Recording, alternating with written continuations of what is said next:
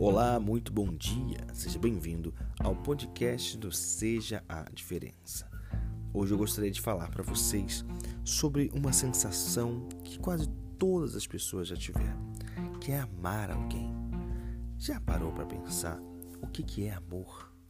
Se você está dizendo que amor é quando você gosta de alguém, é quando você é, se aproxima de alguém, eu digo para você que está totalmente errado. Amor não é apenas um sentimento, amor é uma convicção, é uma certeza de que aquela pessoa que você ama é a pessoa certa para você. Quando nós amamos, nós percebemos que aquela pessoa que é amada, ela é indispensável na nossa vida. Você começa a fazer planos, você consegue imaginar o seu futuro ao redor dela, junto com ela, aonde você for.